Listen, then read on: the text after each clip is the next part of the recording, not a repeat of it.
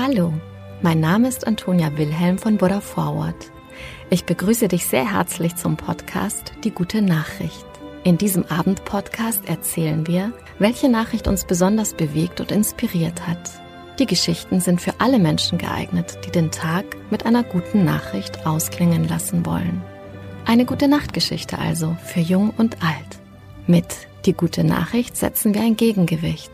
Mit großen und kleinen Geschichten über Glück, Gelingen und Entwicklungen, die Hoffnung machen und das Herz wärmen. Es sind unruhige Zeiten, in denen wir leben.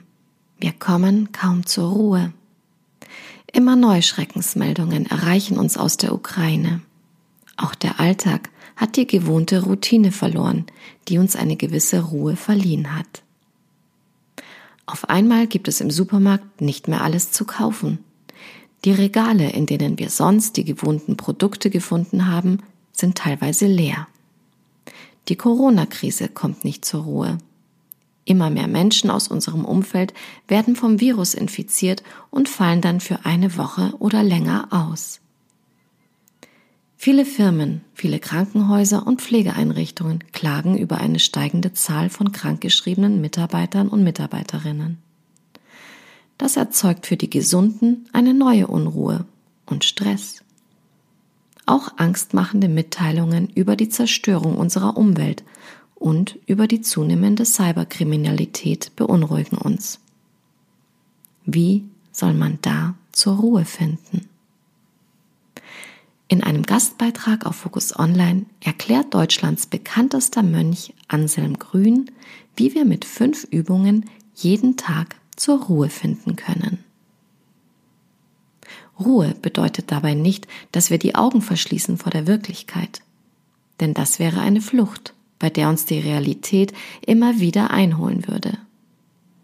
Doch gerade angesichts der um uns herrschenden Unruhe gibt es doch Wege, um jeden Tag Ruhe zu finden. Ein Weg sind die täglichen Rituale. Die Rituale müssen nicht immer fromm sein. Es kann auch der Spaziergang zu einem täglichen Ritual werden. Dann gehe ich mich bewusst frei von all den Gedanken. Sören Kierkegaard, der dänische Religionsphilosoph, sagte einmal, er kenne keinen Kummer, von dem er sich nicht frei gehen kann. Für manche kann das Joggen zum täglichen Ritual werden.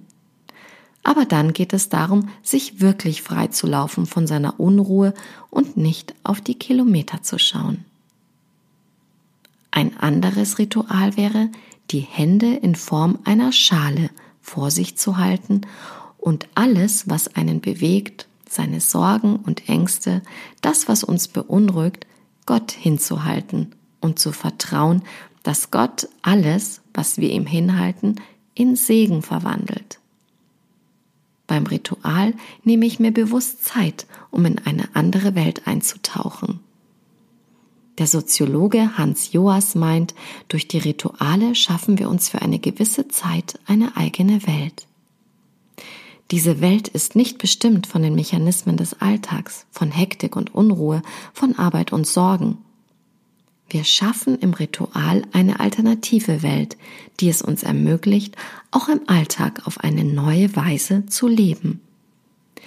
Die Ruhe, die wir im Ritual erfahren, begleitet uns dann auch im unruhigen Alltag.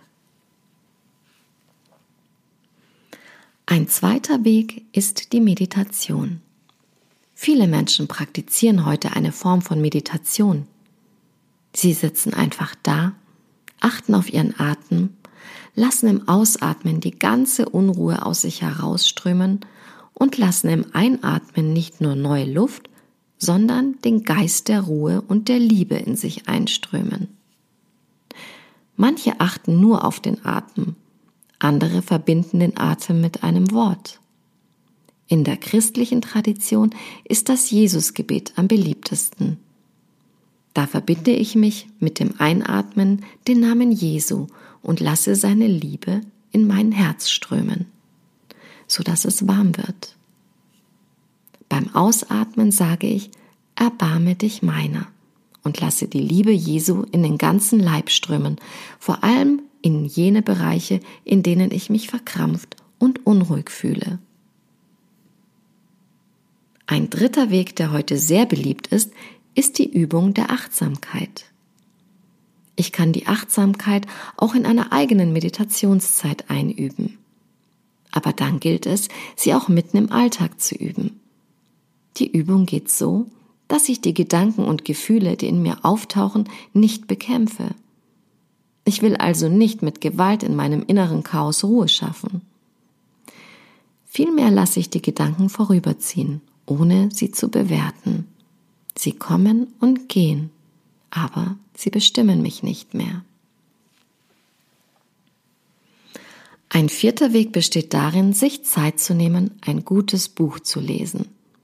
Dabei geht es nicht darum, sein Wissen zu vermehren. Im Lesen taucht vielmehr eine andere Welt auf. Ich tauche in eine andere Welt ein. Ich lasse die unruhige Welt um mich herum los und vertiefe mich in ein Buch.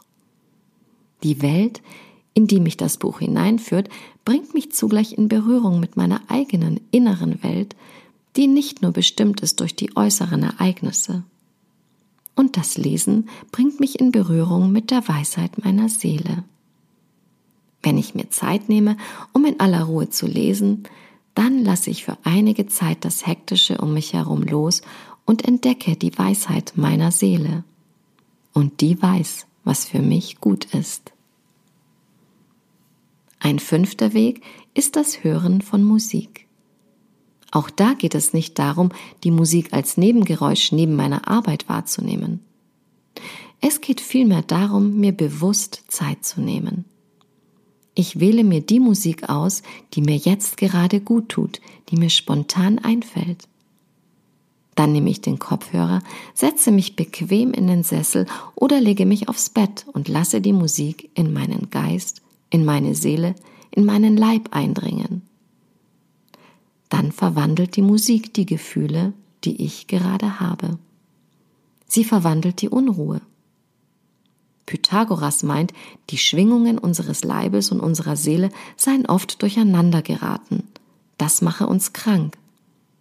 Die Musik bringt diese Schwingungen wieder in die richtige Ordnung. Die Musik unterdrückt nicht die aufgewühlten Emotionen, sondern verwandelt sie. Ich spüre mich selbst in der Musik. Und immer, wenn ich mich selbst spüre, werde ich nicht mehr von außen bestimmt, kann die äußere Unruhe mich nicht aus meiner Mitte herausdrängen. Jeder von uns hat vermutlich schon seinen Weg gefunden, wie er zur Ruhe kommen kann. Meine Gedanken möchten Sie nur anregen, bei sich selber nachzusehen. Was ist für mich ein guter Weg, innerlich ruhig zu werden? Und was möchte ich ausprobieren, um zur Ruhe zu kommen? Wir sind nicht einfach Opfer der Unruhe, die uns von außen umgibt. Wir können etwas tun, um Ruhe zu finden so wünsche ich Ihnen Fantasie und Kreativität, dass Sie Ihren Weg zur Ruhe entdecken und diesen Weg dann auch gehen. Gute Nacht, schlaf gut und träum was Schönes.